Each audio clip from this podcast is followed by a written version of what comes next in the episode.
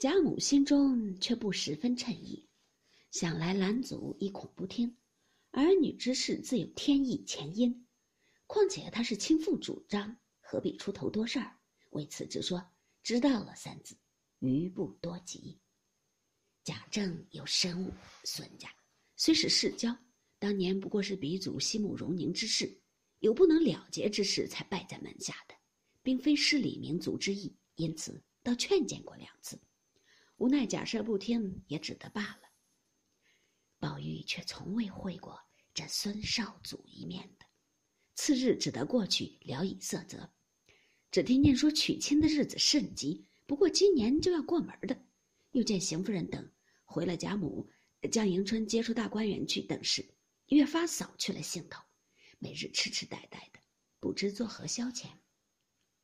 又听得说陪四个丫头过去，更有爹祖子叹道：“从今后，这世上又少了五个清洁人了，因此天天到紫菱洲一带地方徘徊瞻顾，见其轩窗寂寞，屏障萧然。”不过有几个该班上夜的老妪。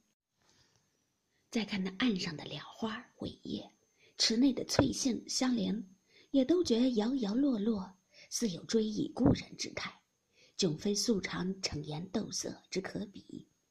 既领略得如此寥落凄惨之境，是以情不自禁，乃信口吟成一歌曰：“池塘一夜秋风冷，吹散芰荷。”红玉影，蓼花零叶不胜愁，众露繁霜压仙梗。不闻永昼敲棋声，燕泥点点乌其平。古人惜别怜朋友，况我今当手足情。宝玉方才吟罢，忽闻背后有人笑道：“你又发什么呆呢？”宝玉回头忙看是谁，原来是香菱。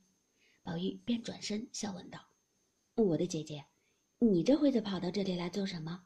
许多日子也不进来逛逛。”香菱拍手笑嘻嘻的说道：“我何曾不要来？如今你哥哥回来了，哪里比先时自由自在的了？才刚我们奶奶使人找你凤姐姐的，竟没找着，说往园子里来了。